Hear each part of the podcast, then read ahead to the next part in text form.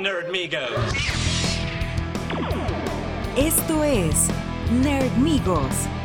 I have come here to chew bubblegum and kick ass. Star Wars.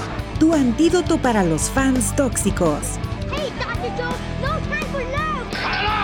My name is Inigo Montoya. Noticias y comentarios sobre la cultura geek.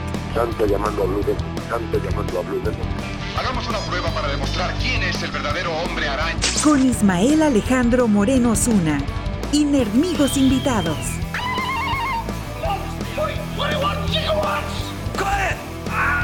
Engage. Bienvenidos a Nerdonia.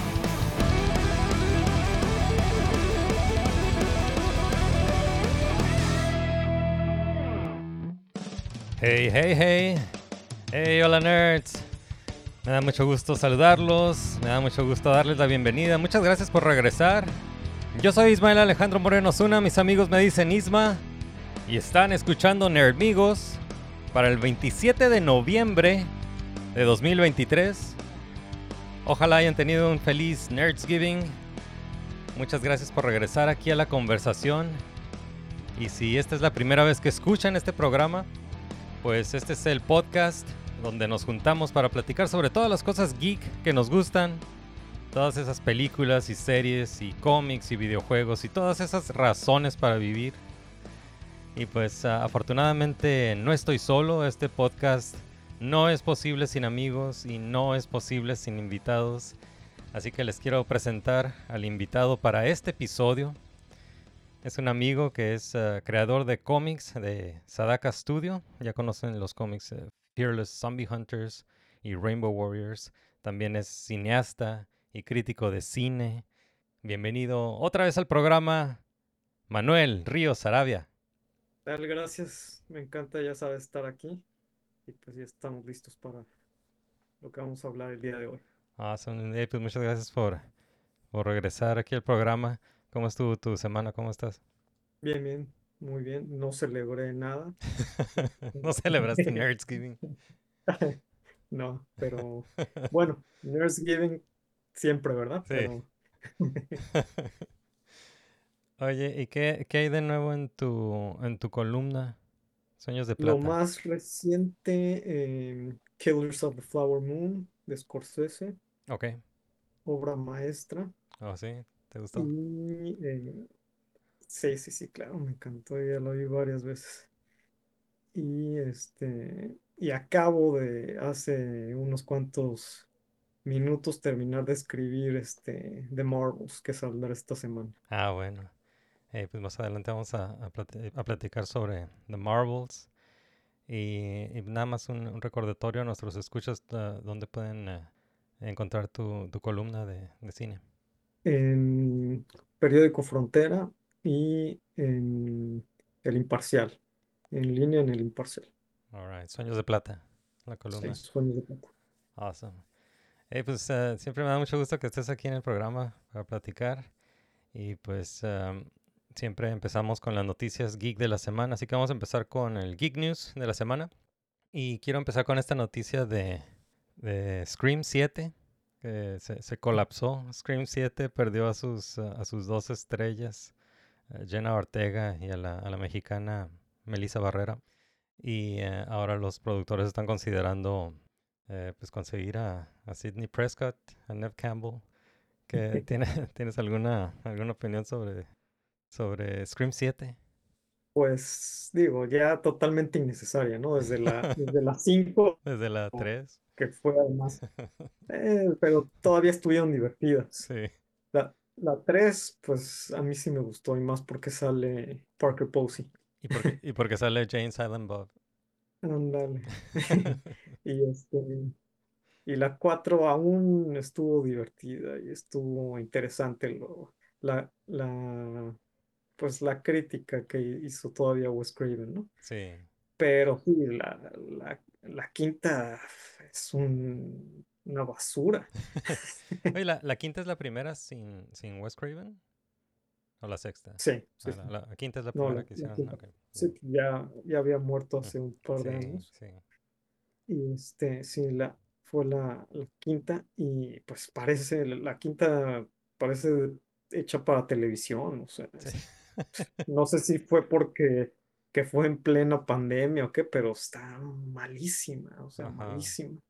Las seis siento que se redimieron un poco, o sea, sí es- está mejor en cuanto a dirección y todo, y está más divertida. Sí, Pero sí, la, la, la cinco parece que fue hecha para Hallmark Channel, o sea, pero la peor producción, peor dirección, todo estaba mal. Y, y pues, ah, bueno, hablando del tema este de, de que se salieron, pues Melissa Barrera, la verdad, desde la quinta que fue su debut, Ujú. bueno, por lo menos en Scream, no sé si había hecho cosas antes, pero pues la verdad su actuación dejó mucho que desear. ok. Este, en la sexta mejoró un poco, pero no, no tanto. Y pues creo que si se sale y, y claro, obviamente aquí el, el éxito es Jenna Ortega, ¿no? Que Sí. ahorita es, este, está Sí, pues, en su, la- en su apogeo. Pero, pues sí, exacto.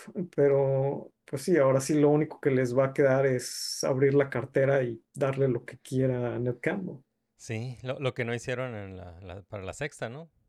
Porque sí salió, Exacto. porque eh, Nev Campbell sí regresó para la quinta, pero para la sexta lo, lo que, lo que leí fue que pidió más dinero y no, no le dieron más dinero. Y, eh, y no sé, si yo fuera el, el productor de Scream, pues yo, yo trataría a Nev Campbell como realeza, ¿no? Le doy lo que quiera. Claro. A lo mejor también, además del dinero, pues se decepcionó de lo mala que estuvo la quinta y, y haber dicho, Ah. bueno, por lo menos que valga la pena si voy a regresar a hacer estas vergüenzas. Sí, pero le, le fue muy bien a la sexta, ¿no? La sexta le fue muy bien en el, en el cine, Sí, en, sí, la- en sí, la taquilla. Sí. Y pues lo de la, la salida de, de Jenna y de Melissa, que fue, o sea, fue, fue por temas separados, pero uno tras otro salió la noticia. Pero lo, lo que sabemos es que, que el, contrato de las dos, el, contrato de Jenna y, el contrato de Melissa era por dos, eh, por dos películas nada más y ya lo, lo cumplieron con las 5 y las 6. Y eh, Jenna no regresó porque, porque ya está, ya va a empezar a, ya van a empezar a filmar a Wednesday, el- la, la segunda temporada de Wednesday. Y, y pues no, no, Eso no dijo, ¿no? encajó, Pero, ajá, no pero encajó ahí en el todo, calendario. todo, sí, todo indica que lo hizo por apoyar a Melissa, Eh, pero Tal vez. oficialmente dijo Sí, que la- era por ella. Sí, la versión oficial es que era por porque por el calendario, ¿no? No, no podía encajar ahí la, la producción de, Scream por, por los, las fechas de producción de, de Wednesday temporada 2. Y también dijeron que, que esto ya, ya se los había comunicado desde antes de la huelga. Entonces, quién sabe. Puede, puede ser bullshit. Puede ser la, Claro. la versión oficial. Y, am, y, y pues sí, eso, lo, del, lo de Mel- Melissa sí fue como, pues sí, la, la corrieron, ¿no? Por, Sí, por ese tema de, de medios sociales. Eh, por entrarle a la política. pero pues sí, digo, a ver, eh, sí, sí vi que están considerando conseguir a Nev Campbell otra vez, de- después de que no salió en la, en la sexta película, ¿no? Y, ah, y pues a ver, no sé, ¿tú- si quieres más Scream o, o ya. No, ojalá y no la consigan y ya se acabe. Ojalá. Ojalá ya le- que le dejen descansar un rato, ¿no? A, veces, a sí, veces sí, funciona eso, cuando dejan descansar a las, a las series o a las franquicias de, de películas. All right. Bueno, la, la siguiente noticia es sobre Superman Legacy. Está creciendo el, el casting. Anunciaron varios ah, actores que, que consiguieron para esta película. Podemos decir que principalmente ya, ya consiguieron a Lex Luthor. Va a ser a Nicholas Holt. Y que él estaba antes en, en la terna para Superman, ¿no? Ah, sí, ¿no? Sí, también eh, lo habían considerado para, para Superman. También anunciaron el, ah, el casting de Skyler Gisondo, que va a ser Jimmy Olsen. También ah, Era Sara. perfecto. Ah, sí. Físicamente está Ah, perfecto. Sí. No lo, no lo, no, no conozco mucho a ese actor. Creo, creo que salió en, ah, ¿cómo se llama? Es, salió en otra película de superhéroes, creo. No recuerdo. Sí, sí salió en, en otra película. ¿A ti te suena? El- Eh, el nombre no lo recordaba, pero cuando vi su foto sí, sí lo he visto en algo, pero no, no estoy seguro en qué. Este, pero sí, sí recuerdo haberlo visto. Ah, ya me acordé. Salió en ah, Amazing Spider-Man. Entonces él era el hermano de, de la Gwen Stacy. Ok. Ajá. Entonces él, él va a ser Jimmy Olsen. Y también anunciaron a Sara Sampaio, una modelo portugués. El papel que va a interpretar es Eve Tesmacher, la asistente de, de Lex Luthor, que ese no es un personaje de los cómics, es, es un personaje que crearon para la película de Richard Donner, la película de Superman de Richard Donner. Ok. Entonces va, va a haber una versión de, una nueva versión de Eve Tesmacher. Miss Tesmacher. Pero lo, lo que sí se está notando es que James Gunn quiere hacerlo lo más cercano al cómic posible, es fuera de, fuera de cambios de raza y cambios de género y demás que, Ajá, que están haciendo, bueno, que, que han estado haciendo en muchas otras películas sí. últimamente. Sí, sí. Entonces, estos, ah, estos actores son los, ah, los más recientes que se unen al cast de Superman Legacy. Ya habían anunciado a, a Superman, que es ah, David uh, Corenswet, y ah, Lois Lane, eh, que, Que, que ahí, eh, eh, Rachel Brosnahan. Para ese, para el papel de Superman creo que hubiera quedado perfecto Jacob Elordi, no sé si lo ubicas. No, ¿quién es? Eh, salió en, bueno, lo- yo lo acabo de ver en Saltburn de Emerald Fennell y, y ahí que lo vi, ah, porque además hasta se parece un poco a Christopher Reeve. Oh, ok.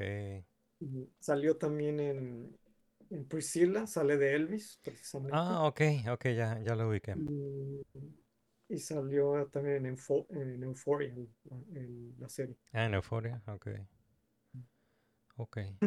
Pues ah, se ve, digo, yo le tengo confianza a James Gunn. Esta va a ser la primera película de del nuevo DC, nuevas películas de DC de ya con ah, con James Gunn ahí en la como In Gun We Trust. en Gunn We Trust, como como líder, ¿no? Él va a ser el líder de estas nuevas producciones. Sí, Esta película la, la van a estrenar el 11 de julio de 2025. Es el release date que tienen. Y eh, te digo, pienso que se está viendo bien. eh, le tengo confianza a James Gunn. Lo único que me preocupa es que esté medio amontonado ya de, de personajes. Porque tiene ya una infinidad sí, de personajes. ajá, no sé si te acuerdas que anunciaron a Isabela Merced como Hawk Girl, a Nathan, Nathan Fillion como Guy Gardner. eh, anunciaron al, ah, también al Metamorpho, Mr. Terrific. Eh, la semana pasada anunciaron a, a The Engineer, es un- uno de los Sí, miembros de The Authority. suena a Justice League Unlimited. Sí, ajá. Entonces sí, yo, yo quisiera una, una historia más sobre Superman, pero pues va, va- va a haber varios, ah, es un montón de personajes que, que, que están metiendo. Sí. Ajá, no sé, se- ya, ya se siente amontonada, espero que no, no esté muy amontonada. Sí, Yeah, pero sí, como dices, eh, en Gun We Trust, ¿no? Exacto. sí. Oye, pues otra, otra noticia que quería mencionar es la de Dave Filoni, que anunciaron, eh, eh, salió, salió Dave Filoni en, en las noticias y la noticia es de que le, le dieron el puesto, lo, manejaron, los medios lo manejaron como una promoción, como, un, como que subió de puesto y, y dijeron eh, que ahora Dave Filoni es como el Chief Creative Officer en Lucasfilm, ¿no? Entonces cuando, cuando lees esa noticia, pues piensas que, que ahora va a tener el, el control sobre, sobre las películas de Star Wars, ¿no? Como control creativo sobre las películas de Star Wars, así como eh, Kevin Feige tiene control creativo sobre las eh, películas de Marvel, ¿no? Pero luego le- lees la entrevista y dice que realmente no tiene poder sobre nadie. Entonces, como que, como que su rol es como de asesor, que es, es muy similar al rol que, que ya tenía desde, de do- desde 2020 como, como vicepresidente ejecutivo. Eh, la única diferencia, dice él, es que que ahora los puede asesorar mucho antes en el proceso, porque antes le, como que le pedían su opinión ya, ya que todo estaba hecho. Y, y ahora le va a poder asesorar. a- e- Eso es lo que va a hacer, es como un asesor creativo, ¿no? Entonces realmente no, no eh, él mismo dice que no, no, no le estoy diciendo a la gente qué hacer, entonces no, no tiene como ese poder creativo sobre, sobre estos proyectos de Star Wars, pero así lo anunciaron en los medios, ¿no? Que, que Dave Filoni ahora es el, el Chief Creative Officer y, y, y mucha gente lo interpretó así como que, ah, pues ahora Dave Filoni va a tener, eh, va a controlar todo y no, no, no Kathleen Kennedy y cosas así, ¿no? Eh, Sí. Y, y seguramente, o sea, es un, es un título honorífico, Ajá, pero justamente lo hicieron con esa intención de que, de que pues se calmaran los ánimos ajá, y que y como todo el mundo alaba a, a Filoni, es- estuvieran todos tranquilos y, sí. y ya no estén con el odio en contra de Kathleen Kennedy. sí, después del, del especial de South Park. No, no, ¿no viste ese, el especial de South Park? No, no lo vi, No. vi algunos fragmentos. Sí, no, estuvo muy bueno. Pero, pero sí, pues básicamente convirtieron a, a Kathleen Kennedy en un meme, ¿no? Pero digo que sí, sí vi que los fans se, se emocionaron, pero leí, yo, yo sí leí el artículo y realmente creo que no significa nada. Este es, como dices, es como una, una promoción O sea, honorífica. ¿no? Ajá. más. Ajá. Entonces, eh, de que, de que va a poder asesorar a, a nuevos proyectos de, de Star Wars ahora como en, en, en una etapa más temprana en la preproducción, eso sí, de, de que tiene control creativo sobre todo, todo Star Wars de aquí en adelante, creo que no, no creo que por ahí no va la cosa. Y bueno, otra noticia es sobre el, el Karate Kid. No sé si viste que Jackie Chan y Ralph Macchio se van a unir en una nueva película de, de Karate Kid. Y ahora sí es de que le pongan Kung Fu Kid. Ahora sí, ajá, porque la, la versión de la versión de Jackie Chan, él mismo dijo, ¿no? Que es- es- esto es Kung Fu, no es karate. Exacto. Ajá. eh, entonces, eh, Ja- Jackie, Chan, él interpretó a, a Mr. Han. Era un Kung Fu Master, era un maestro de, de Kung Fu basado en Mr. Ya- Miyagi, ¿no? Muy basado, muy inspirado en Mr. Miyagi. En este remake eh, que hicieron eh, en el 2010.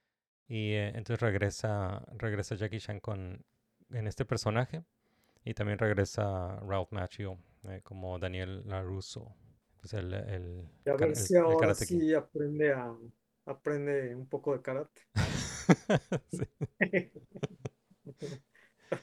Y, y pues sí, entonces eh, esta es la... Ya, ya habían anunciado una... Ya habían anunciado que iban a hacer una nueva película de Karate Kid. No sabía que iban a hacer este crossover. Creo, creo que sí nos tomó de sorpresa este, este crossover. Pero ya, ya tiene fecha de, de estreno para el próximo año, diciembre 13 de 2024. Pero a- apenas... Co- Con este anuncio de, de Ralph Macchio y, Jackie Chan también abrieron una convocatoria, así hicieron una convocatoria muy pública para el nuevo Karate Kid, entonces están buscando al... abrieron un casting ahí de, para un nuevo Karate Kid, entonces creo, creo que es mundial, ¿no? Creo que están buscando por todo el mundo a un, a un nuevo Karate Kid.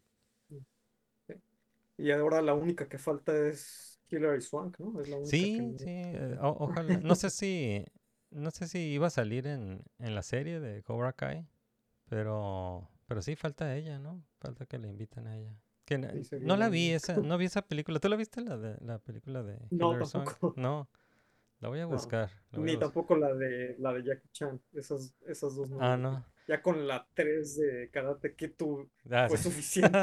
Sí. La de la de Jackie Chan eh, no no no es mala película. Nada más ah, o sea, no no es no es mala película. Nada más el, el, el niño que es el, el hijo de, de Will Smith eh, como que actúa igual que Will Smith. Ajá, actúa igual que Will Smith, así que ya ves que Will Smith nada más tiene como dos o tres expresiones como emotivas. Son las mismas este, dos o tres em- expresiones de, de la cara que usa el niño. Eh, pero, pero no, no es mala película. Pero sí, no, sí prefiero la, la original. Y, y la serie de Cobra Kai está, está es una telenovela, ¿no? La serie de Cobra Kai es una telenovela, Mm. pero está, está divertida. Ya, ya no vi las últimas temporadas. ¿Qué pasó? que sí es un novel, telenovelón. Sí, sí. Yo también me quedé como en la, la segunda, creo. Sí, yo sí vi como las, yo vi como tres, vi, vi tres temporadas. Bueno, nueva película de Karate Kid. Y em, otra noticia ya para terminar los, eh, las noticias geek de la semana es, eh, te quería mencionar esto que dijo eh, Guillermo del Toro sobre, sobre las, la- las versiones físicas de, películas en vez de las versiones digitales, porque nada más le, le dio su respaldo a Christopher Nolan, ¿no? Que, que la semana pasada Christopher Nolan dijo que expresó su preocupación, ¿no? De que, de que las, ah, las películas que están en streaming, pues podrían, las pueden quitar cuando, cuando gusten, ¿no? Los, los productores de la- las compañías de streaming. Y en cambio, si compras una, una película en, eh, en, 4, en 4K o en Blu-ray, pues eh, es tuya, ¿no? Y ahí se queda, ¿no? Nadie te lo puede quitar. Y Guillermo del Toro, pues eh, dijo lo mismo, dijo, sí, o sea, lo- los que, ustedes que compran estas películas en, en, en físico son, son los guardianes para las próximas generaciones, ¿no? Entonces quería preguntarte qué, qué opinabas sobre eso. Pues, bueno, por principio creo que estaba jugando un poco, bromeando Nolan, ¿no? Cuando Sí, dijo, sí, sí. Cuando dijo, cómprenlas, si no, este, van a desaparecer Ah, sí, no, eso". sí, de, de hecho, literalmente ahorita está promocionando el, el Blu-ray de, de Oppenheimer, ¿no? Y este, y entonces como que del todo le siguió la broma y también exageró, ¿no? Con esto de decir que es como Fahrenheit 451. Ah, sí, es cierto. Y digo, o sea, los que tenemos colecciones inmensas y ahora por lo menos podemos justificarnos diciendo que somos los protectores Sí, del, los guardianes. del legado de cultura universal, ¿verdad? Sí. Pero De Back pues off, sí, man. obviamente, obviamente estoy de acuerdo con ello, pues si no, no tendría miles y miles de, de películas y de todo tipo de, de mm, media físico, ¿no? Este, ya sea tanto películas, música y obviamente libros, cómics, etcétera. Sí. Entonces, pues sí, estoy totalmente de acuerdo, aunque sí creo que exageró con lo de Fahrenheit 451. Sí, ¿y, y tú, tú coleccionas eh, Blu-ray y, y 4K? Sí, Oh, sí, sí. este, eh, aunque francamente no, o sea, es muy poca la diferencia que puedes ver, sobre todo en, en- no sé si es este, o sea, porque lo digo porque durante toda mi vida, o sea, he pasado desde beta a VHS, Sí. a Laserdisc, a, a DVD, a Blu-ray y termino teniendo 20 versiones de cada película, ¿no? Entonces, este, siento que ya el repetirla también en 4K, o sea, ya es demasiado. A menos que sea así tu película favorita o una obra maestra. Pref- prefiero nada más las que no tengo en 4K, esas sí las compro en 4K, pero, pero no, ya, ahora sí ya me, ya me harté. Y además de que el problema más grande de, de las colecciones no es tanto el, el tenerlas, nada, sino el espacio. El espacio, ¿dónde las ya. ¿Dónde las guardas? Y a mi casa parece campo minado, o sea, no puedo, no puedo ni caminar de tanta cosa que hay. Sí. Fíjate que yo no le he entrado al, al 4K. Eh, Las últimas que compré fueron Blu-ray. Pero ah, un comentario que, que escuché sobre la, la diferencia entre los, los dos formatos es que el Blu-ray salió cuando las compañías querían que, los consumidores compraran televisiones HD. Entonces querían aumentar la, venta de, pues, pantallas HD.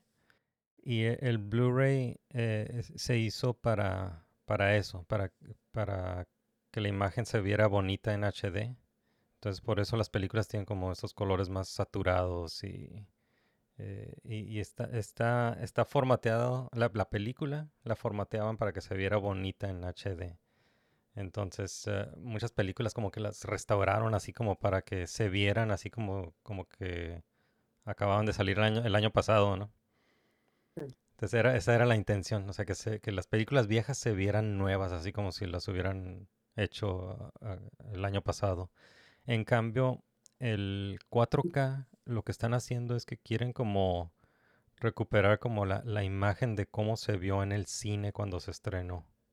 Es, es, es un comentario que escuché. No sé si has- tú has notado algo parecido a eso. Pues eh, yo, eh, así, las primeras que, que tuve 4K, pues lo primero que hice, o sea, obviamente, y además esto es algo, pues, obsesivo que he hecho cada, cada vez que hay un nuevo formato, o Sí. sea, lo primero que hago es meter el anterior y poner el nuevo para así maravillarme de la Ah. diferencia, ¿no? Y claro, o sea, en el momento de, sobre todo creo que la mayor diferencia que se pudo notar fue de, de VHS o Laserdisc a DVD, ahí fue la mayor diferencia. Y Sí. claro, bueno, el DVD al Blu-ray sí es diferencia, pero no es así tan espectacular. Ajá.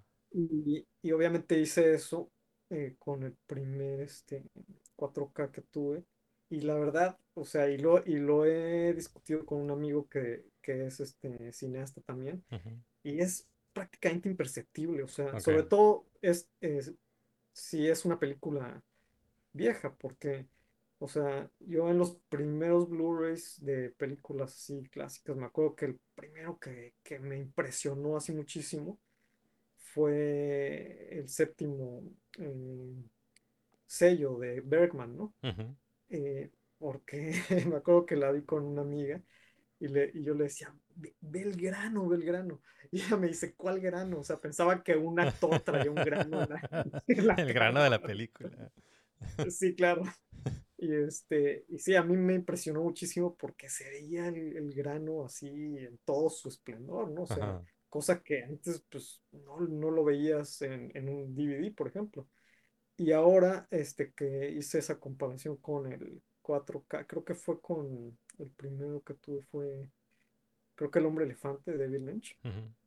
Y, y, pues igual, o sea, no, no vi prácticamente gran diferencia, o sea, eh, pones el Blu-ray, pones el 4K, o sea, los dos se ven muy, muy bien.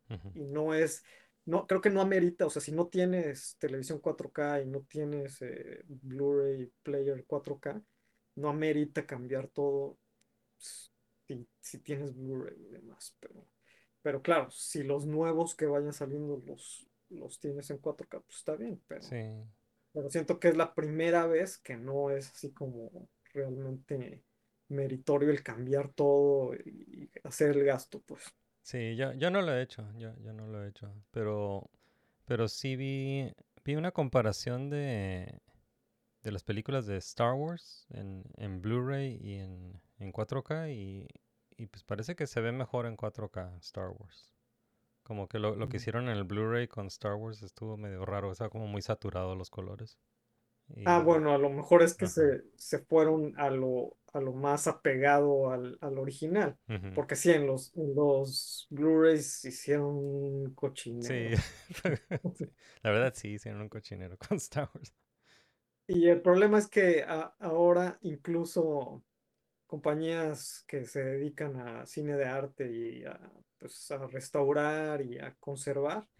También están metiéndole las manos así mal a muchas películas porque le están metiendo mucho filtro, el teal, Ajá. eh, filtro así como verdoso a las Ah, películas creo que eso, está- este, eso lo están haciendo con el 4K.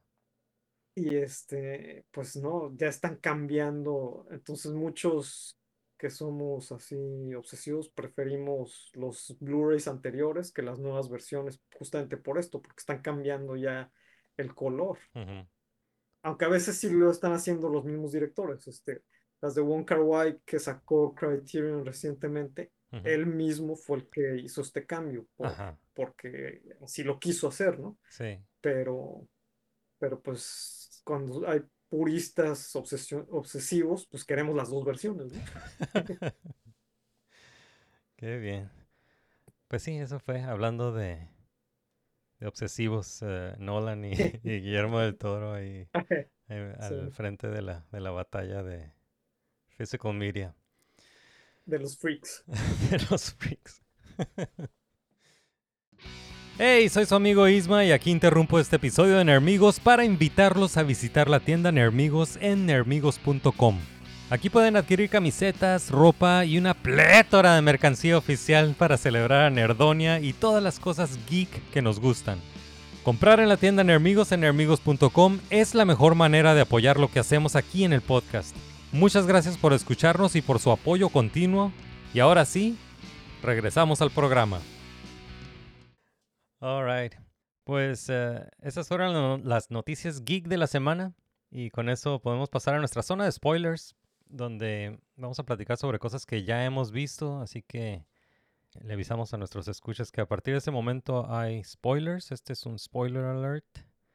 Nada más avisarles que va a haber spoilers a partir de este momento. Entonces, ah, una de las... Bueno, ten- tenemos que platicar sobre Scott Pilgrim. Sí, tenemos que platicar sobre Scott Pilgrim Takes Off. Ya, ya vi la... eh, ya vi esta serie de, de Netflix, una- la serie, esta serie anime de, de Netflix, que eh, pues el título se puede traducir como eh, Scott Pilgrim despega, pero también se puede interpretar como Scott Pilgrim se va a la chingada y eso es lo que pasa. Exacto. El, el- el- el primer episodio es una adaptación muy fiel al, al cómic, a a la película, a la, la historia de, de Scott Pilgrim. Todo, todo lo que ven en el primer episodio es muy, co- como adaptación, es muy fiel, pero se termina el episodio y se muere Scott Pilgrim, o parece que se muere Scott Pilgrim.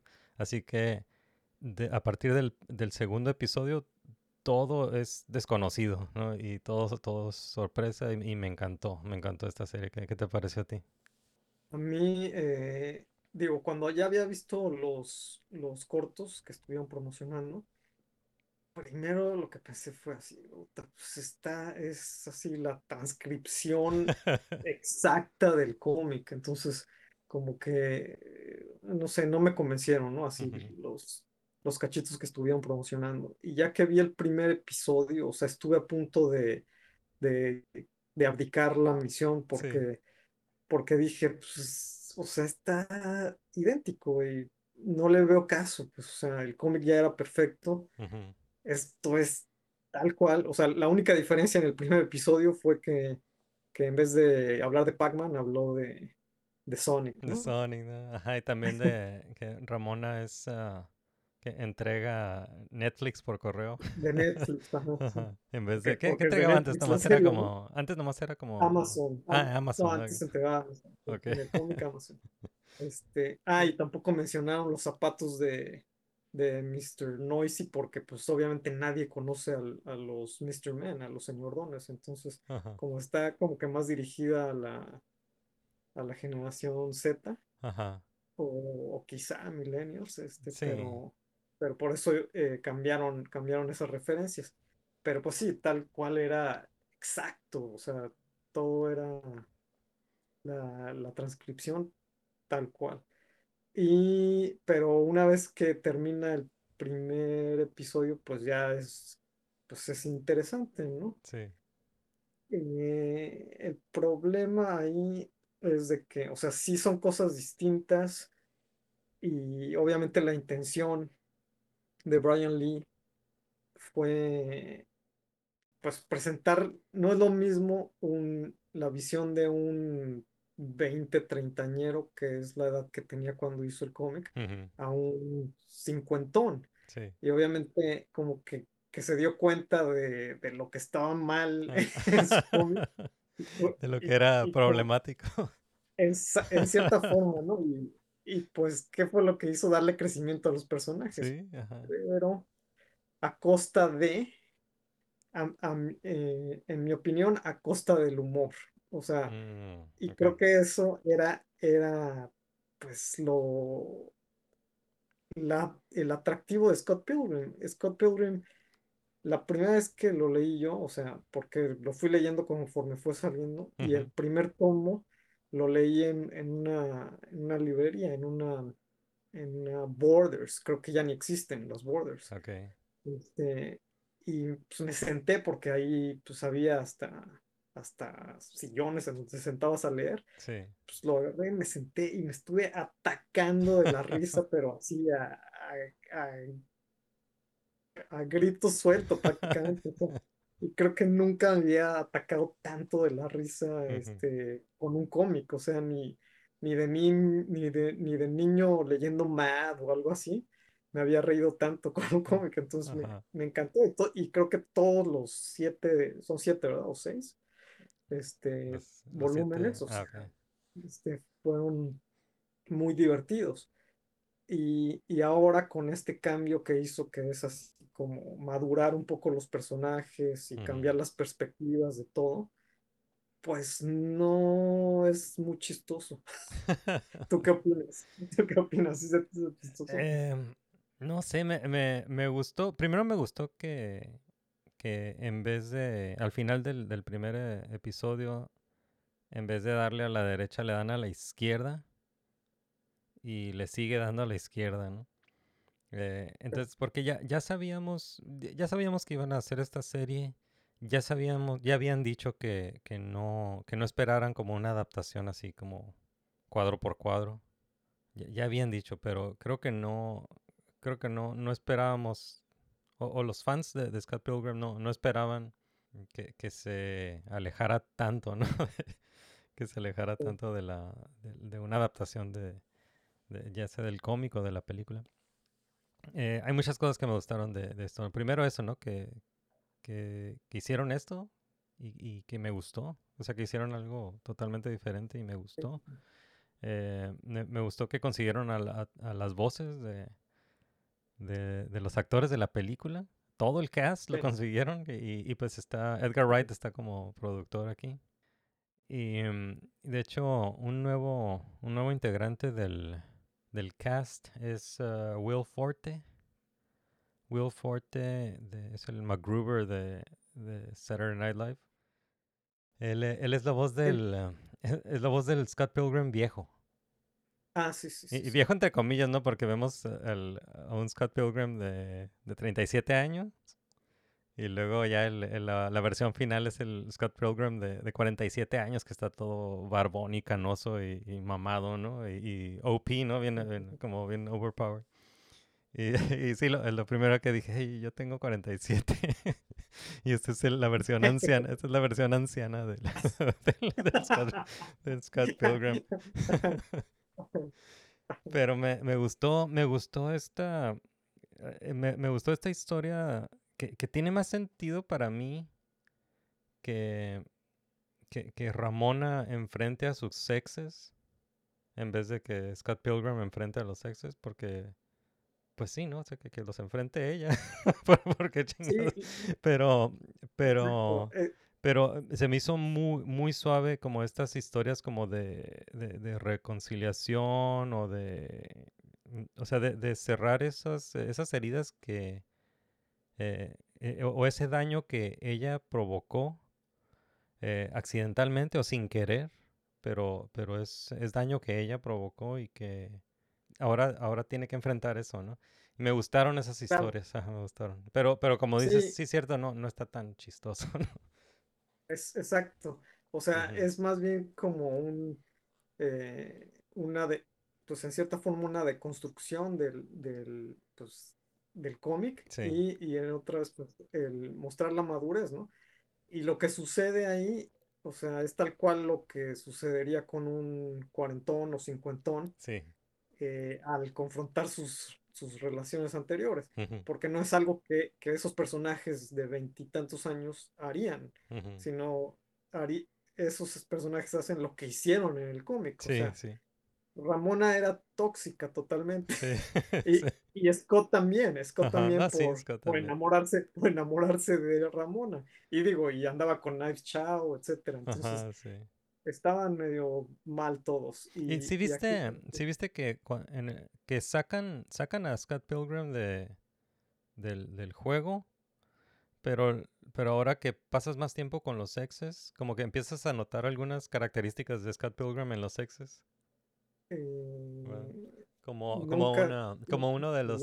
¿Cuál fue el Gideon que, que se convierte como en el, el, el, el roommate conchudo que, que no se va, ¿verdad? Por, eh, por ejemplo, ¿no? Que, así era Como, Scott- como como Scott, Pilgrim. Ajá. Entonces eh, ese tipo de características las empiezas a ver como en los otros exes. Y que por otro lado, Scott, a pesar de que de tener 37 o 47, siguió siendo el mismo conchudo Sí. este, ahí, ahí con Wallace, ¿no? Sí. Sí. Y Sí, o este sea, y el sí. Wallace más eh, lo hicieron más maquiavélico, ¿no? Exacto. Creo que me estoy riendo más ahorita platicando de ella de lo que me reí, o sea, viéndola. porque mientras Ajá. la vi, pues sí, o sea, me encantó el, el- el arte, me encantó la Ah, sí. animación, Sí. la dirección, sí. pero, o sea, mi, mi gran queja es eso, que no, es, no está chistoso. Y, y- y me pregunto a qué público le, le esté gustando así mucho, porque obviamente está dirigida para el mismo público que lo, que lo consumimos en su momento. Sí, porque son los, o sea, así como Brian Lee, pues pasaron casi 15, casi, sí, como 15 años, ¿no? Desde que salió, sí. o creo que más. Sí, porque Este, también la pues- película ya salió en 2010, ¿no? Ya, ya, ya Sí, la película Sí, ya, ya 2010, es, ya es vintage. sí. Entonces, pues to- todos crecimos con ello y, y la historia creció con nosotros. O sea, la- ahora esta nueva versión creció a la par que todos los que la, que la vimos en su momento y, y que obviamente su creador, Brian Lee, ¿no? Entonces sí está interesante, pero pues sí, ya no está tan chistosa. Y a lo mejor no era la intención ser chistosa, simplemente era, era contar una nueva historia más madura por parte de Brian Lee, ¿no? Pero Sí, pues, es- está interesante, más que otra cosa, está muy sí. interesante. Sí, está, está, está muy interesante que, que, que hicieron eso porque pudieron haber hecho una, una adaptación cuadro por cuadro, que, que es lo que Sí. quería, que es lo que quería la gente, no es lo que Que querían ahí ver. sí, pues, o sea, eh, pues ahí sí, si hubiera sido así, lo que pensé con el primer episodio no la hubiera continuado viendo, porque Ajá. se me hizo redundante, ¿no? Al principio dije, pues, ¿qué caso tiene si es idéntica? Porque, por ejemplo, la película tampoco, o sea, no era idéntica al cómic, y, Ah, sí. y eso también es lo que la hacía interesante, que, que había eh, variaciones en, en muchas cosas. Entonces, Sí. Quizá creo que el, el- el error más grande de esta serie está en que, a pesar de que aparentemente hay evolución en los personajes y crecimiento, que, que al final es el, es el mismo final. Es el o mismo sea, final, entonces, sí. entonces siento que, que ahí está el error, porque si hubieran madurado, ambos hubieran decidido no estar juntos, que era lo correcto y era lo, lo, pues sí, lo, lo sano, quizás. Sí, y pues también lo, lo dejan ahí abierto para, para seguir a, Sí. seguir a- con, con esta versión de, de Scott Pilgrim, ¿no? Con, con a lo mejor otra temporada o lo que sea. Sí, sí, lo dejaron así abierto a, a una nueva temporada. Sí.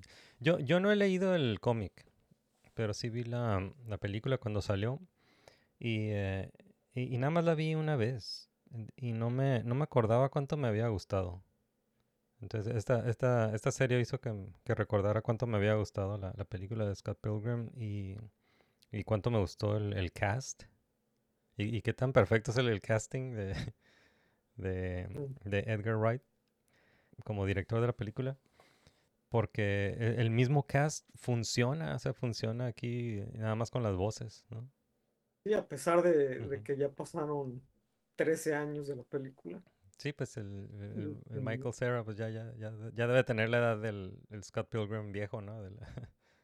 Sí, del, del, del más Sí. anciano de todo. Y Sí. además de que ahora ya tiene barba, como, sí, o sea, tiene muchas cosas meta- metatextuales sí. y esa es una de ellas, ¿no? Así cuando, cuando dice Scott joven, dice, ay, nunca creí que pudiera tener barba. Y ahora Michael Cera, que siempre estuvo lampiño, que se ha de haber injertado barba o no sé qué hizo, pero, Ah, pero este, ahora tiene barba. sí. Sí, y, y qué raro que él, él no hizo la voz del, del Scott Pilgrim más viejo, ¿no? Le hizo Will Forte. Pero Pues funciona. siento que justamente para, para darle como que ese toque, ¿no? De que, pues como él está haciendo la de joven, le Sí. que dar una, una voz más, más ¿no? Sí, pero la, la Romona más grande es, es la misma, ¿no? Es la misma voz de, de Mary Elizabeth. Sí, sí. Mary Elizabeth. Yeah, muy, muy suave el, el cast. Eh, yo, yo disfruté mucho, nomás como estaba escuchando como el mismo cast de la película y me, me dio mucho gusto. Brie Larson, ¿no? Brie Larson también, como Envy Adams.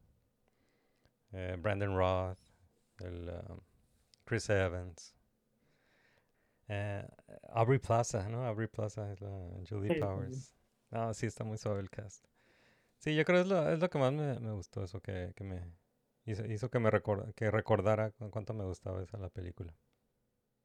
sí, a mí me dieron ganas de ver la película otra Ajá, vez. sí, sí. A mí me encantó, cuando salió la película me encantó porque pues digo, ya, ya había leído todos los cómics y, y me gustó mucho eso que, que en vez de que te repitieran los cómics tal cual, sí hubo eh, diferencia en la película para ¿Cómo? que te sorprenda, ¿no? Sí, como, como qué, qué diferencia recuerdas ahorita de la película y el cómic?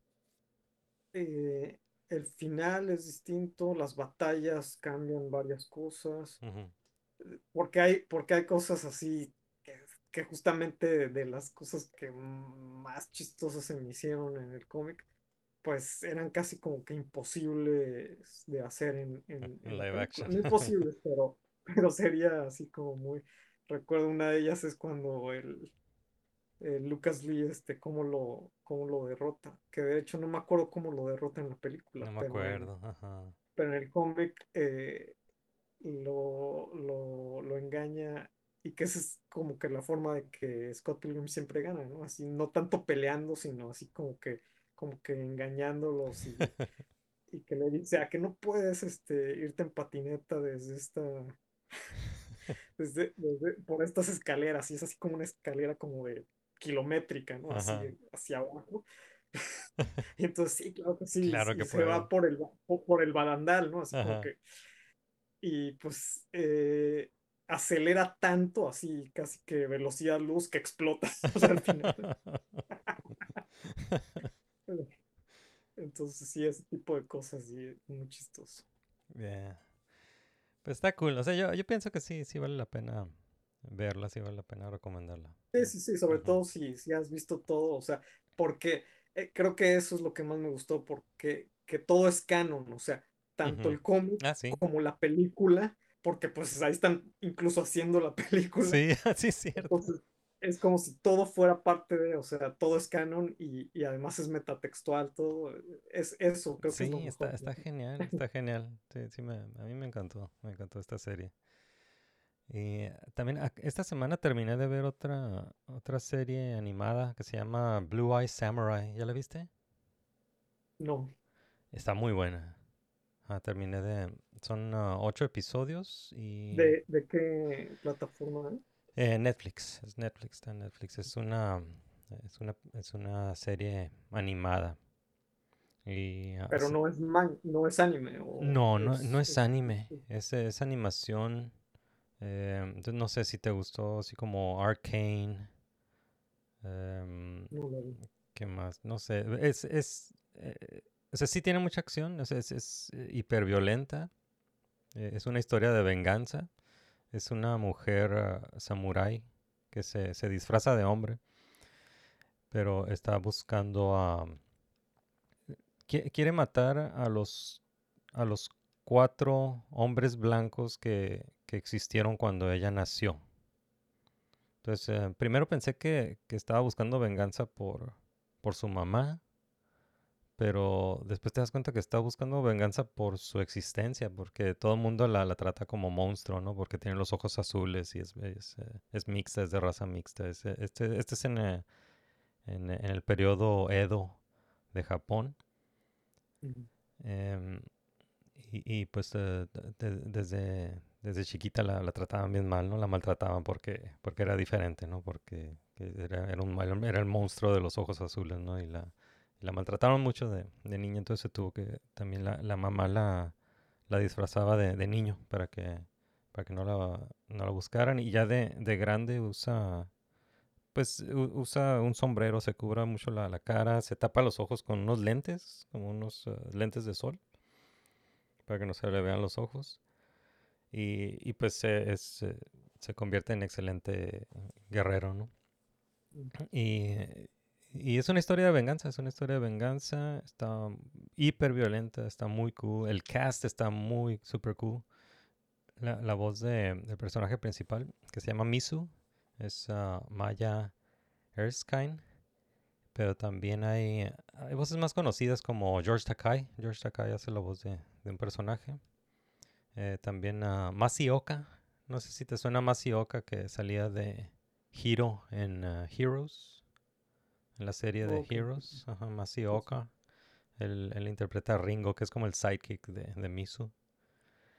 Y Kenneth Branagh. Kenneth Branagh hace la voz de del villano. Ahí está, sí tiene un buen cast. no, está muy bueno el cast y- la, y la, la animación pues genial, ¿no? La animación está excelente. Eh, le- le- lo hic- hicieron, lo hicieron con mucho cuidado, tiene mucho detalle. La- las eh, escenas de acción, o sea, todas las secuencias de acción la- también las hicieron con mucho detalle, ¿no? Está súper cool. Sí me, me gustó mucho. Blue White Samurai para, la- para que lo cheques. Bueno, bueno, Yeah. Yo Eh, la, las series que, que vi, eh, pues ahora que salió de Marvels, nunca, nunca terminé, en realidad prácticamente, el- solamente vi el primer episodio de Miss Marvel cuando salió. Sí. Y sí me gustó, pero, pero como que pues no, nunca seguí este, viéndola.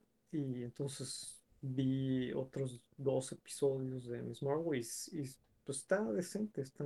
Sobre todo que Iman Bellani es buenísima. Sí, es Entonces, ella, sí, es muy, muy carismática. entonces, Charm City, exacto. Charm City, muy agradable verla. Yo, yo vi la serie de Miss Marvel por ella, porque me, me encantó ella como, como Kamala Khan, pero, pero sí sé que no, no es, no es muy buena la serie, ¿no? O sea, eh, sí me gustaron como los primeros tres episodios, los demás ya están más, más débiles, pero, pero ella es genial, ¿no? Ella, eh, sí, Y, ella. y la familia Sí, la familia es- está chistosa. también.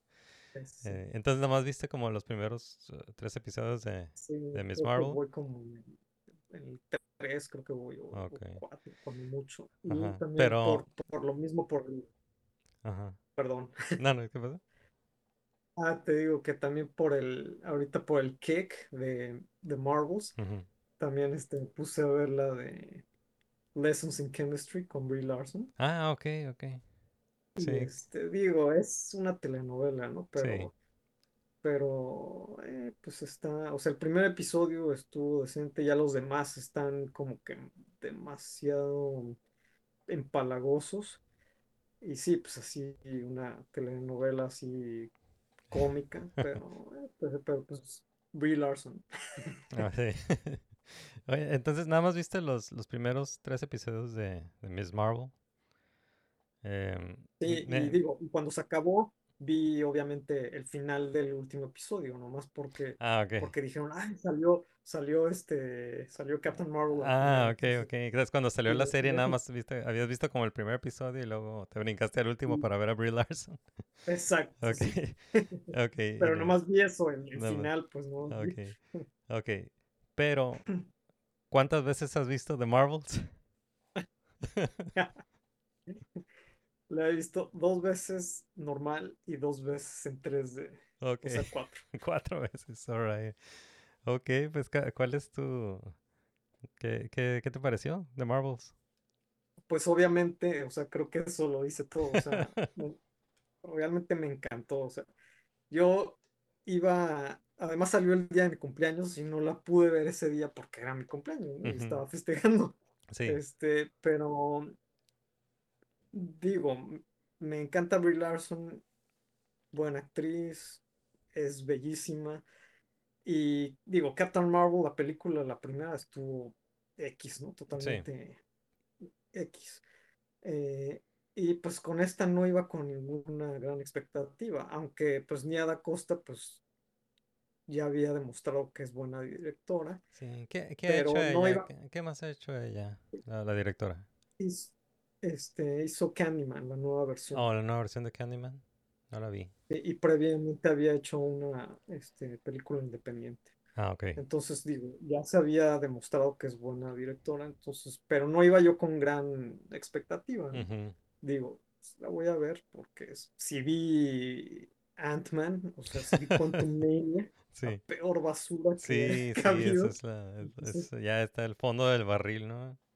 Exacto, entonces, este, pues fui y la verdad me, me sorprendió porque, porque creo que es de las mejores, o sea, yo rescataría de todo Marvel nada más las tres de Guardians of the Galaxy, Ujú, Capitán, Captain America 1, ujú, La de, eh, de Joe. ah, The First Avenger, ajá, ¿quién es de el Joe Johnston, Ah, Joe Johnson, el director, sí. Joe Johnston.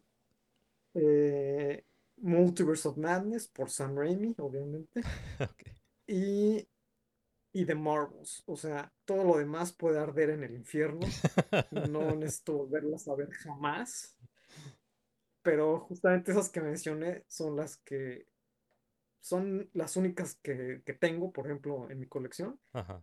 y obviamente próximamente de Marvels. Y este, y son las únicas que, que vi varias veces en el cine también.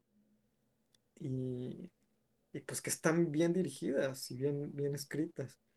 Este, sí, o sea, te digo, me sorprendió muchísimo porque es de la, eh, además de los que ya mencioné, o sea, James Gunn, Sam Raimi, y digo, Joe Johnston no es la gran cosa, pero me gusta la película por, Sí. por la forma en que, en que trataron al personaje muy clásicamente como, pues, como lo que es, ¿no? Como un Sí, cómic sí. de los 40.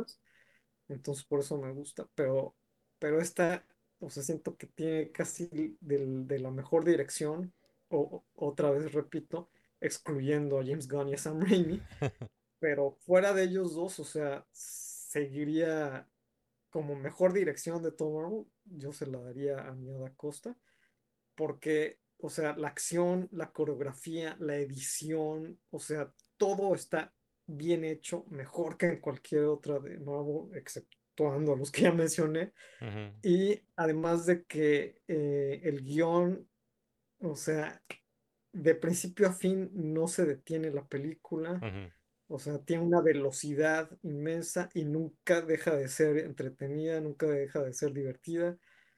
Y es un cómic, o sea, es tal cual un cómic. Sí. Es como, como en los 80, eres niño, agarras un cómic que ibas al 7-Eleven o a Sambors o a lo que quieras, ujú, agarras un cómic que en tu vida has leído, o sea, lo, lo lees, te lo llevas, no conoces ni al personaje, ni qué pasó en los 583 números anteriores, nada, pero, pero lees ese cómic, te diviertes y sin que sepas todo lo que pasó antes ni, ni quiénes son, o sea, no necesitas eh, eso. Y eso pasó aquí, o sea, a pesar de que está vinculada con 20 series, ujú. con WandaVision, con Secret Invasion, con Miss Marvel, o sea, no necesitas nada de eso, porque te lo, te lo dice y a la vez se burla de lo absurdo que es. O sea, hay, un- hay una escena en donde, en donde dicen, entonces pasaste por un hechizo de una bruja Ah, y tuviste poderes. O sea, se están burlando de, sí, de lo de, de todo eso. sí. Exacto, y dando la exposición, pero igual no, no, no tiene importancia porque nada tiene sentido tampoco de lo que sucede y tampoco importa. porque pues, porque es un cómic, o sea, entonces siento que es la que mejor capturó la esencia de un cómic. Sí, Y, o sea, te digo, no, no puedo parar de alabar esta película y sobre todo porque fue el peor fracaso de, de Marvel y este, pues no es justo. sí. Bueno, eh, eh, eso es, eh, fracaso te refieres a la taquilla, ¿no? Eh, Sí, Porque, sí, sí, sí. ajá, y, y eso por qué, por, por qué crees que sea?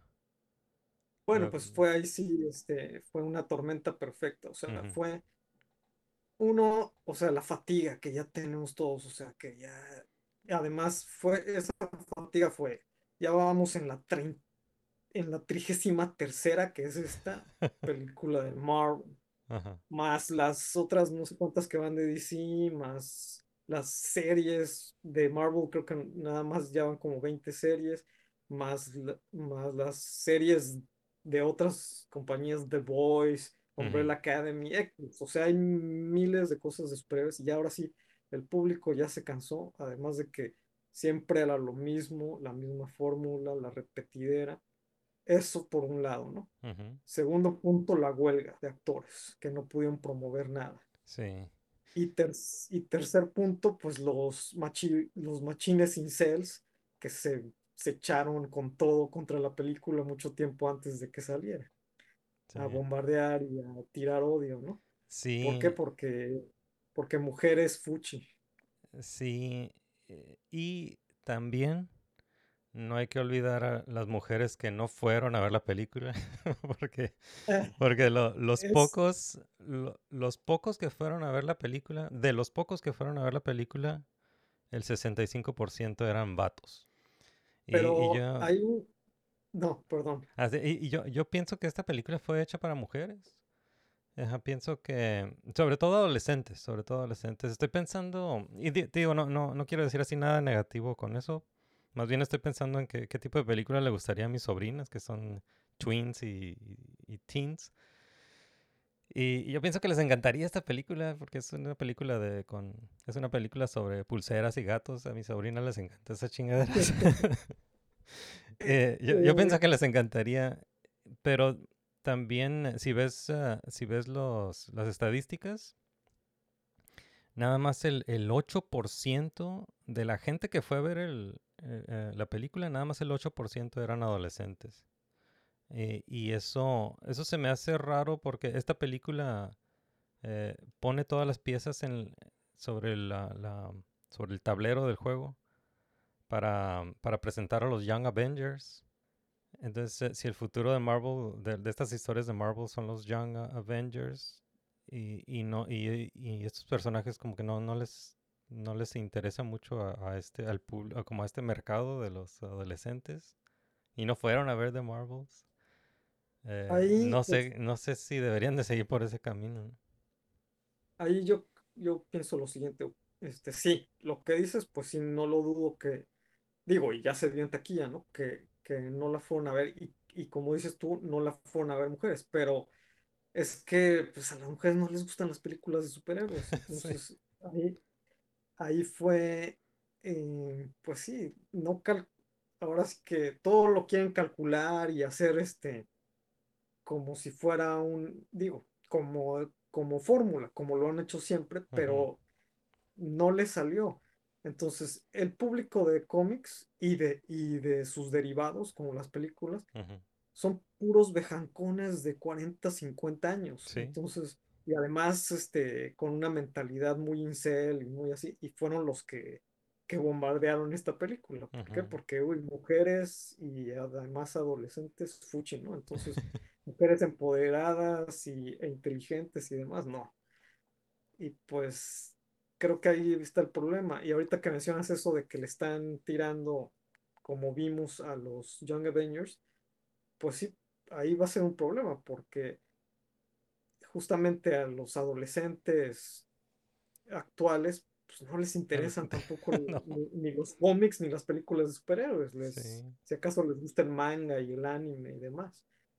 sí. Entonces ahí Marvel ya se está metiendo en problemas, pero, pero es una pena porque esta película es, te digo, de las únicas seis que rescato de 33, o sea, Pues entonces, sí, sí, no, este, no está, o sea, no está tan mal como dicen, pues, porque le- yo, yo, yo no esperaba nada y, y- mucha gente, de hecho, de hecho, mucha gente esperaba que fuera basura, así como hot ga- garbage, eso es lo que esperaban, como, y, y no es, como, como Quantumania o como Flash, ¿no? Ajá, sí, eh, o ajá, como este, Black Adam. Black Adam.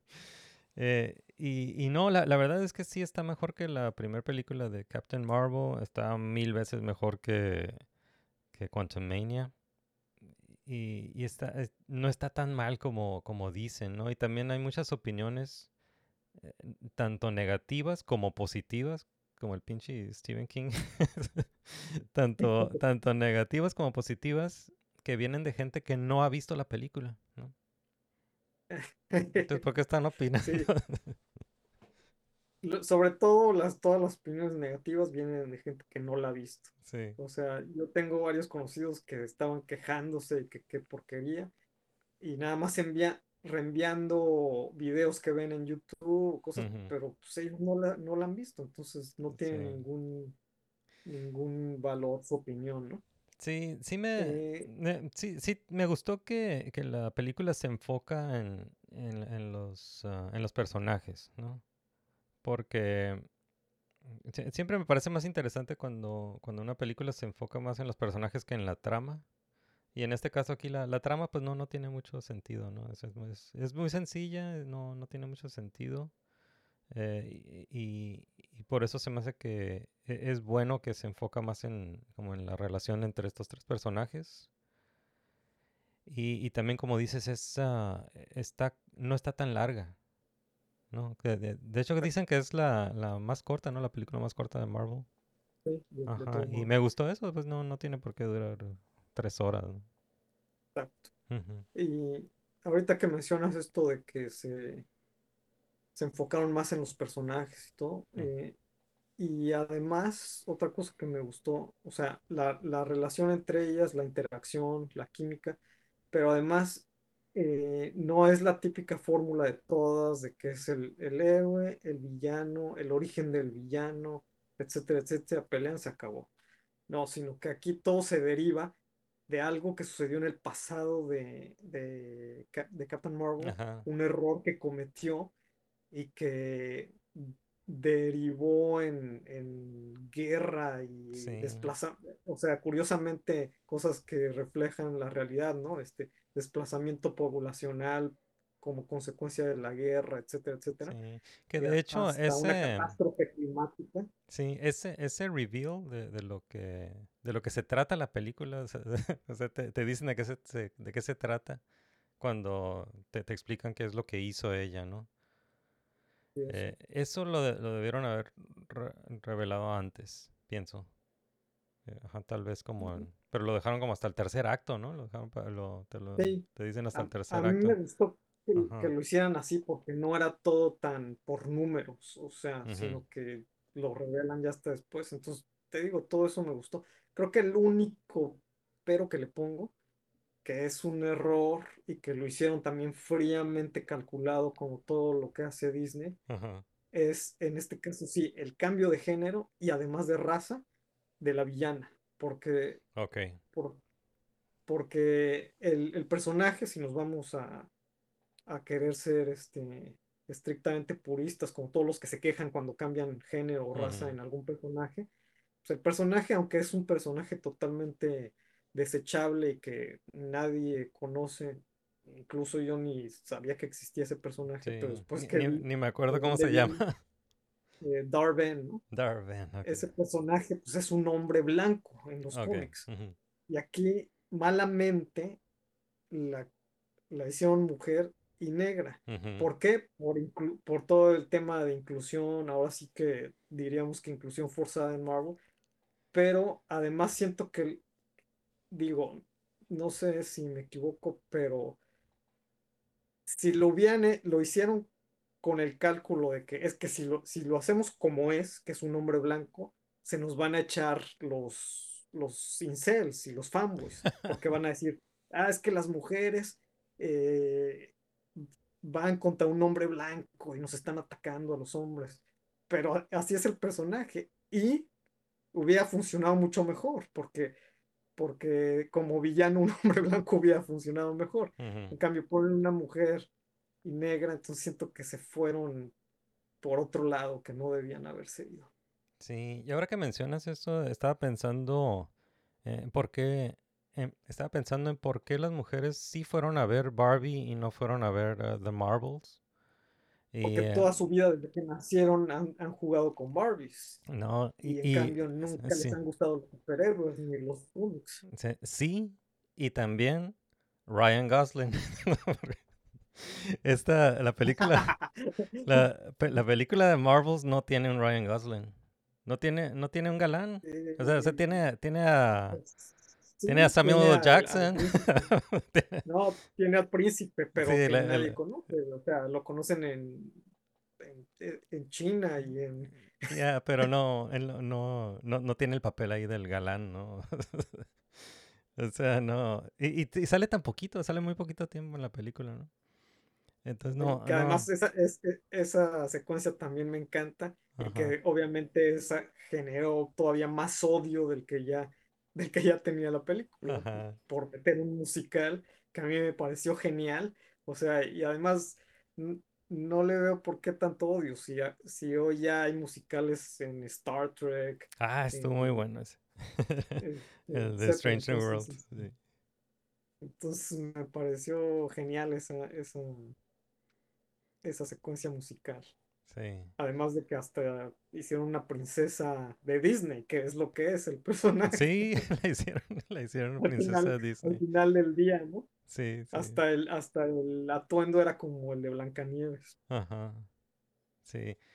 Pues sí, de- definitivamente no, no me aburrió la película. ¿no? Pero, pero sí, quién, quién sabe qué. Ah, ¿y qué te parecieron los, ah, los, ah, las escenas uh, postcréditos? Bueno, eh, la- hay dos, ¿no? Me es la de la de Iman Vellani y la de Kamala Khan como reclutando estilo Nick Fury a, lo- a eh, los Young sí, Avengers y el otro es de X-Men en otro universo. sí.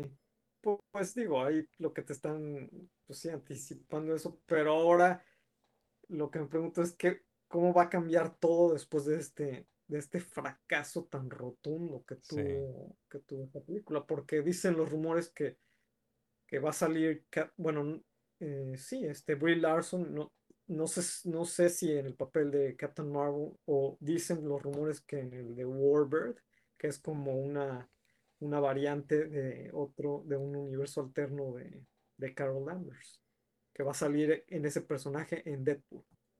Ok, ok. Mm, no sé, no sé.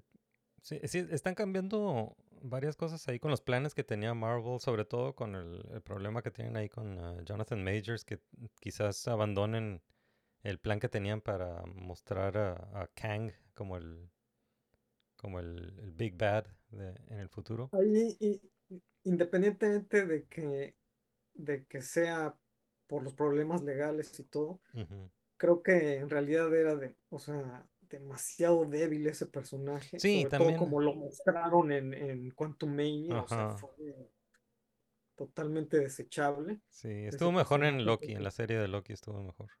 no, la- no terminé de ver ni la primera, Sí, entonces, este, pero sí, está totalmente desechable, entonces sí, como dicen los rumores que, que, que van a cambiarlo por Doctor Doom, creo que sería mucho sí. mejor. Entonces, lo- los, ah, como que la- las dos grandes historias que tenían planeadas para el futuro era Kang, como una, la, como Kang como el, el, el- el siguiente Thanos, digamos, el siguiente villano del sí, universo de Marvel. Y, y la otra es eh, Secret, eh, Secret Wars. Secret Wars, Ah. Secret Wars. Entonces, yo pienso que deberían de deshacerse de- del el plan que tenían para Kang y irse directo a Secret Wars. Entonces, si hacen Secret Wars, creo que sí podemos volver a ver a, a, esta Captain Marvel, como esta versión de Captain Además, Marvel. todo, todo indica más Secret Wars, o sea, porque todo ha sido del multiverso, sí, incluso hasta las, hasta las porquerías de Sony van, van, a- van hacia ese rumbo, porque, porque sí. ahora que salió también el corto de Madame Web, pues Oh, ahí este, meten a todos los personajes, y Ezequiel justamente. En los cómics, no sé si conozcas ese personaje, Eh, pero es este, sí, e- ese es como el, el Spider-Man que sale, que es- salió en el trailer de, de Madame Web como un, es un Spider-Man, ¿no? Es un, como un Spider-Man Eh, malo. eh, En la película también otro error, o sea, lo hicieron como si fuera otro Spider-Man, incluso con el traje, pero en los cómics, pues, pues no, es un tipo que anda ahí de traje, o sea, no, no, no, no, no anda con un, No, con un disfraz de Spider-Man, sino Ok. anda de traje y, y descalzo. Además es, es un ruco y aquí pusieron a un tipo pues muy joven, siento que demasiado joven para ese personaje. Ujú. Pero bueno, el punto es que todo indica, Venom también, todo indica, y pues ya sabemos también las de las de No Way Home y todos esos personajes, Ujú. Que, que todo va para Secret Wars. Incluso el rumor es que va a salir Tobey Maguire y que están este, con ganas de que Sam Raimi dirija Secret Wars. Entonces, pues eso estaría Sí, entonces sí, genial, que Sam Raimi dirigiera Secret Wars. Sí, eh, pi- pienso que deberían de hacer eso, irse, irse directo a Secret Wars. Ya no, ya no se desvíen con Young Avengers, ya no, ya no se desvíen con los Sí, sí. X-Men directo a Secret Wars.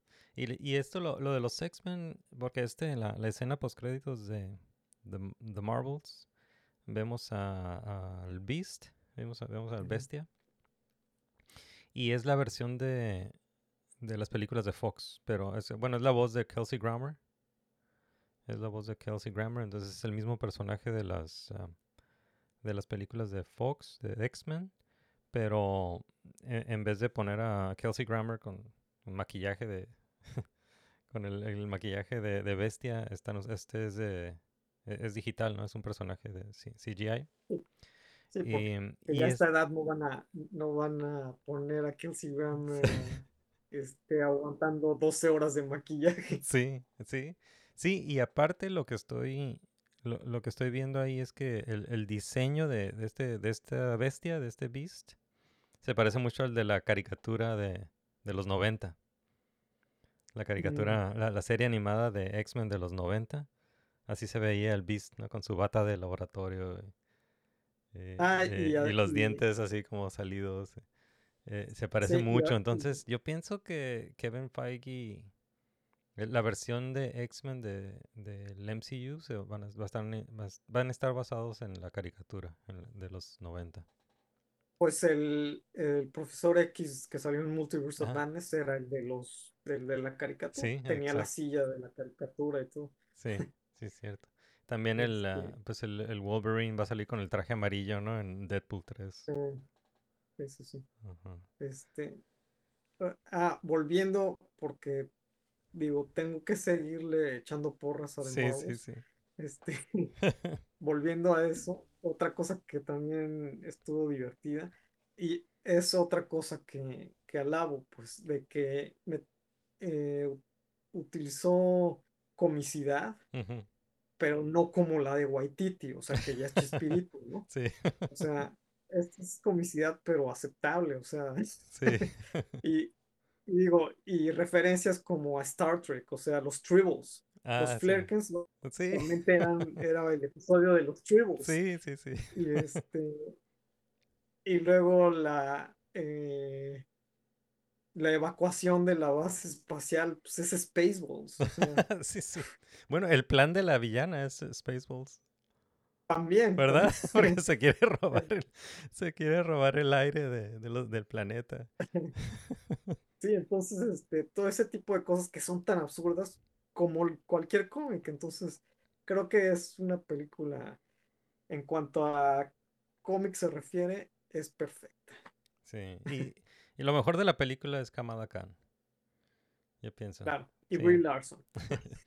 Pero a, mí, a mí me encantó. No, la- pero sí, sí, sí, este, Iman Belani es Sí, formidable, o sea, eh, ah, eh, sí, es encantadora, o sea, Sí, te, cae muy bien, Sí, este, y- más, y creo que todavía más en la película que, Ah, no, en la sí. serie. Es, es mucho mejor en, en la- ah, ah, me encantó en la serie, pero es mucho mejor en la película, sí.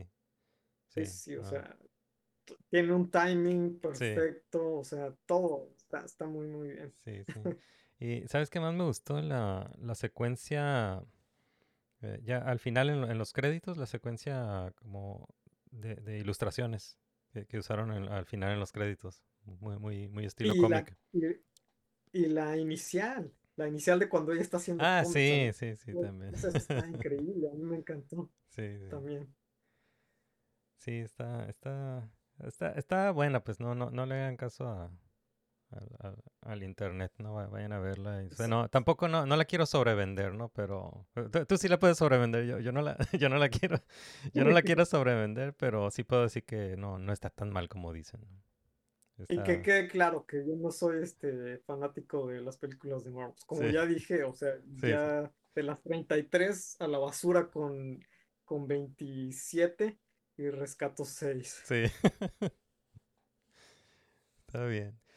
The Marvel, sí. ¿Qué más, ah, qué más has visto últimamente?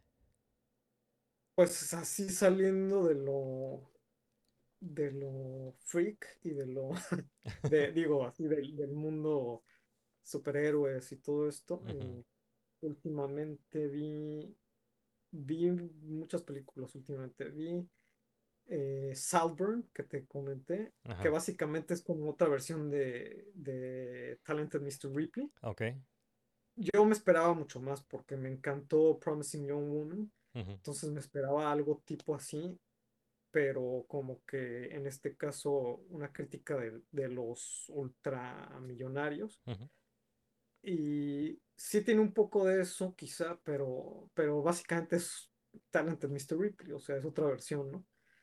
Está interesante, me encantó la dirección, es muy estilo Kubrick, intencionalmente, o sea, hay, hay secuencias, hay tomas que son tal cual Kubrick, así un, un, un Steadicam largo por, por todo un castillo, etcétera, etcétera.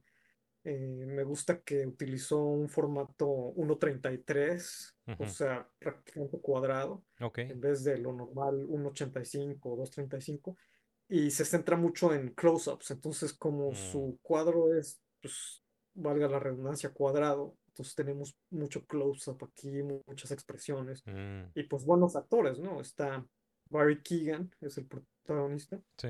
Está Jacob Elordi, que te digo que es el que quedaría perfecto como Superman, y Rosamund Pike. Ok. Entonces, este, Ok. bueno, y sale casi, casi, pues casi es un cameo ahí, pero sale Carey Mulligan también. Este, em, me gustó, pero digo, no, en, e- en este caso sí esperaba demasiado. Mm. Eh, vi también mm, May December, mm, Oh, la de Natalie Portman. divertida, muy chistosa. Sí, con Julianne Moore está pues, divertida eh, porque es totalmente camp, ¿no? Así es como un, pues, una telenovela, un dramón así, eh, pero, pero pues en tono camp totalmente, Ok, ¿no? Entonces está ok. chistosa. Eh, ¿y qué otra cosa vi? Ah, este Next Goal Wins. Ahora sí, Ah, Waititi, Taika Waititi. Es con uh, Fassbender, ¿no? elemento. Sí, o sea, Waititi haciendo lo que hace bien. Ujú. O sea, que se dedica a eso y no a los superhéroes, ¿no? Entonces sí está, está también chistosa y además es una historia verídica de, pues, del peor equipo de fútbol en la historia de- del fútbol, Ajá. que lo único que querían era anotar por lo menos un gol. en Sí, ándale, tal cual. Ahora sí que, se- entonces sí se, con esto se, conf- se confirma que Chespirito es su ídolo. Este, está, está divertida, está, está chistosa. Y Thanksgiving, también vi Ah, te iba a preguntar de Thanksgiving. Ver, cuéntame todo sobre Thanksgiving, porque yo no... Creo que en México sale hasta el 30 o ya salió. Creo que, No creo que en, no sé ajá, creo que en. México sale el día 30 de... Entonces no la he visto, pero cuéntame todo sobre Thanksgiving de Eli Roth. Eh, Pues digo, lo que viste en el, en el corto que salió hace En Grindhouse.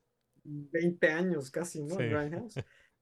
Pues es, es eso, pero en película, ¿no? Pero, pero obviamente como, como ese era como que, como de los setentas, el Ujú. estilo de eso, Sí, sí, con el... este, pues con el- obviamente esto es, es ada- Mm, esto es adaptado pues al- a la actualidad, ¿no? Y, y creo que es genial porque, porque el origen del asesino y su motivación, Ajá.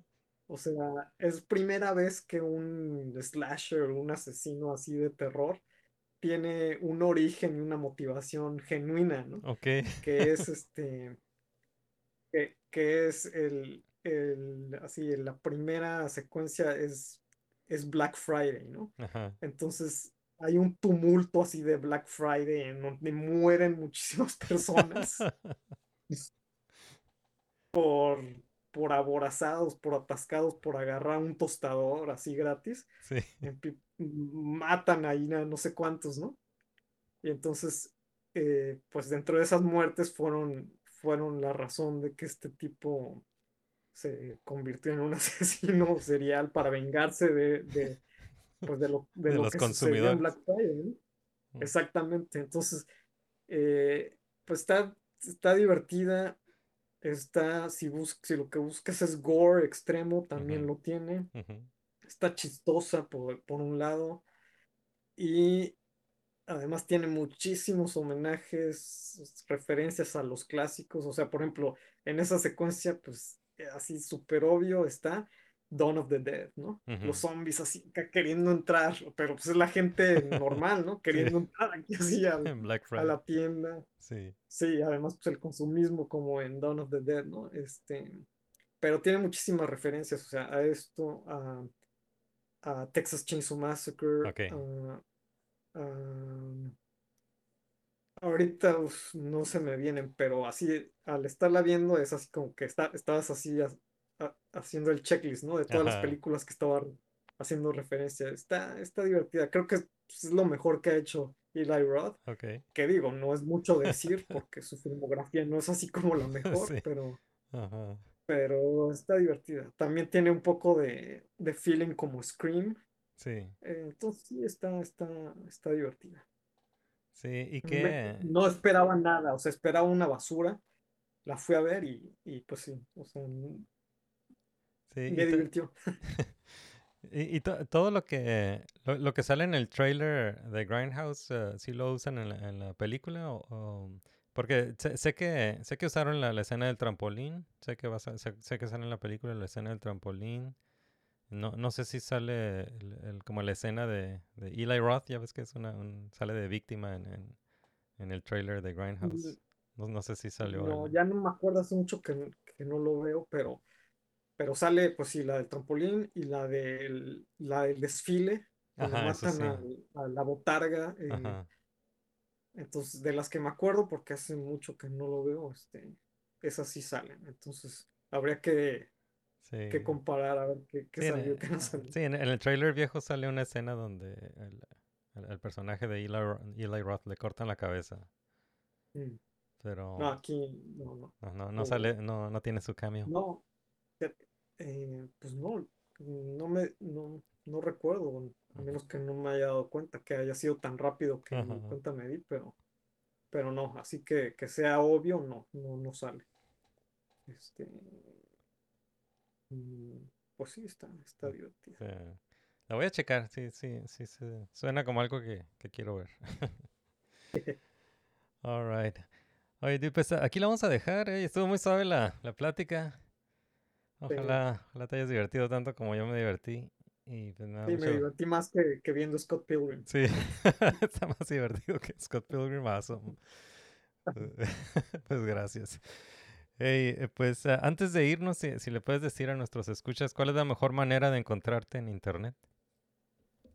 Eh, pues ya las redes sociales eh, rupestres, eh, Facebook, Facebook eh, con Sadaka Studio, The Fearless Zombie Hunters, Rainbow Warriors, en Instagram Sadaka Studio y eh, las columnas eh, Sueños de Plata en el periódico Frontera y en el Imparcial en línea.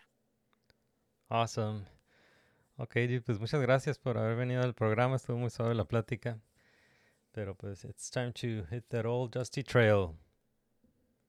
Gracias por invitar y pues ya sabes, aquí siempre listo para nerdear un buen rato.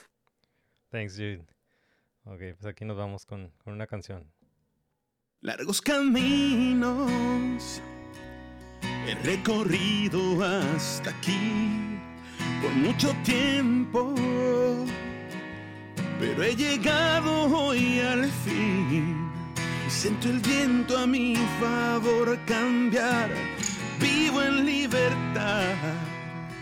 Y ya nadie me va a detener, no ya nada me detendrá, pues tengo fe en el corazón, iré a donde Él me lleve, tengo fe para creer que puedo hacerlo todo, tengo fuerza en el alma y sé que nada va a romperme, triunfará mi pasión, pues tengo fe,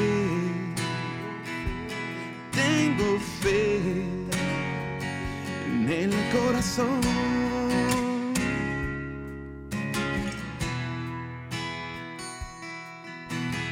All right. right, eso fue Nerdmigos. Eh, muchas gracias por acompañarnos hasta aquí, hasta el final del episodio, hasta los end credits. Muchas gracias por escuchar los episodios, por recomendarlos, por compartirlos.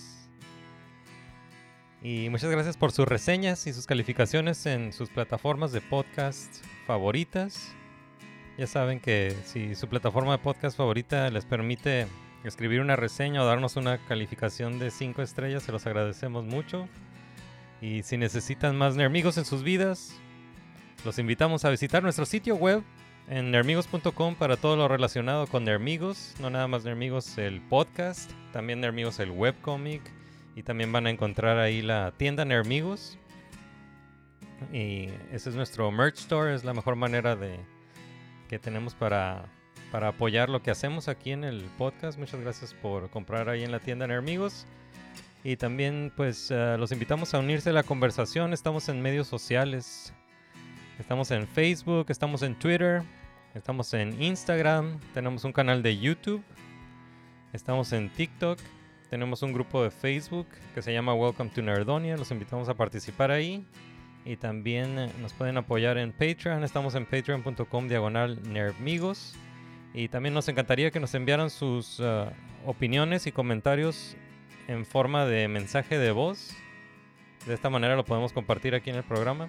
Nos pueden enviar un mensaje a nuestro buzón de voz. Lo encuentran ahí en eh, nermigos.com. O también uh, nos pueden enviar un mensaje de voz por medios sociales. Y con gusto lo compartimos aquí en el programa. Muchas gracias. Y bueno, eh, aquí nos vamos a despedir. Muchas gracias otra vez a nuestro invitado Manuel Ríos Sarabia. Muchas gracias, Jude, por, uh, por venir a platicar esta vez. Gracias por la invitación. Ya sabes, aquí estoy.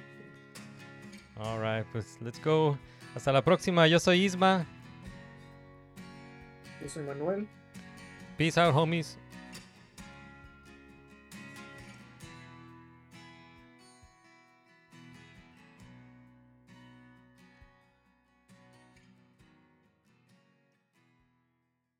In Gun We Trust.